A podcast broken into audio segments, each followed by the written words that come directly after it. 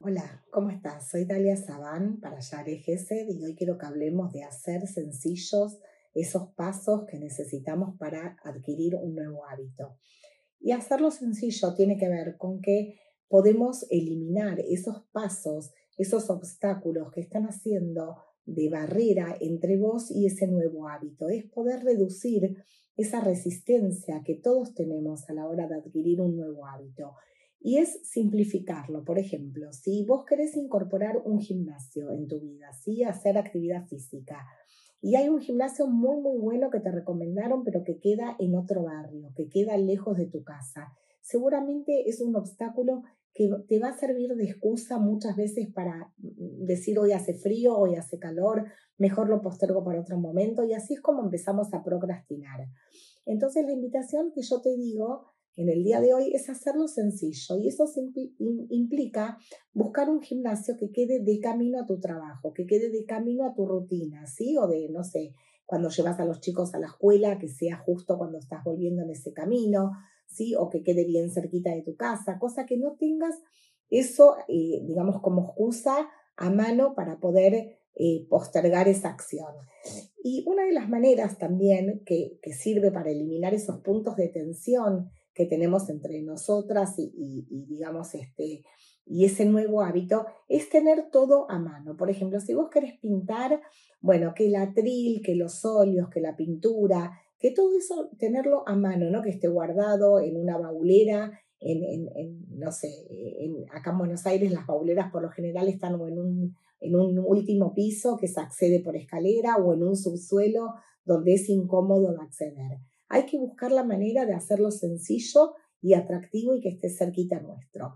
Y te voy a regalar una herramienta, un recurso que se llama el de los dos minutos, que podemos simplificar ese hábito a dos minutos. Todos los hábitos, todas las acciones que nos convierten en un hábito nuevo, lo podemos reducir a dos minutos. ¿Cuál es el objetivo de esta herramienta?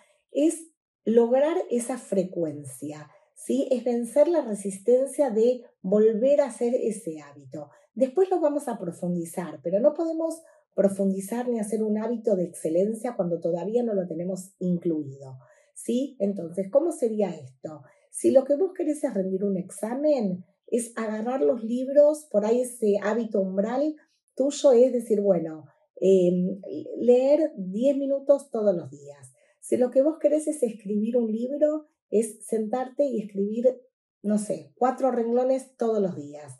Si lo que vos querés es adquirir el hábito de caminar, es eh, tener las zapatillas a mano cuando volvés de trabajar y salir a dar dos vueltas manzanas. Es buscar la manera de reducir ese hábito a dos minutos. De esta manera lo que hacemos es lograr la frecuencia, es no perder el ritmo, ¿sí? Porque dijimos que los hábitos tienen que ver con la repetición. Eso por un lado. Pero normal, nosotras, ¿qué es lo que hacemos? Cuando empezamos con un hábito nuevo, lo hacemos perfecto un día, dos días y después lo dejamos. Por ejemplo, quiero tomar eh, agua dos litros por día o tres litros por día. Lo hago durante dos días, al tercer día lo dejé. O por ejemplo, quiero em, eh, a ver, hacer dieta, hago dieta dos, tres días, al cuarto día la dejé. Entonces, esto es lo que, eh, lo que nos, nos, propone, digamos, o sea, este, el videíto del día de hoy.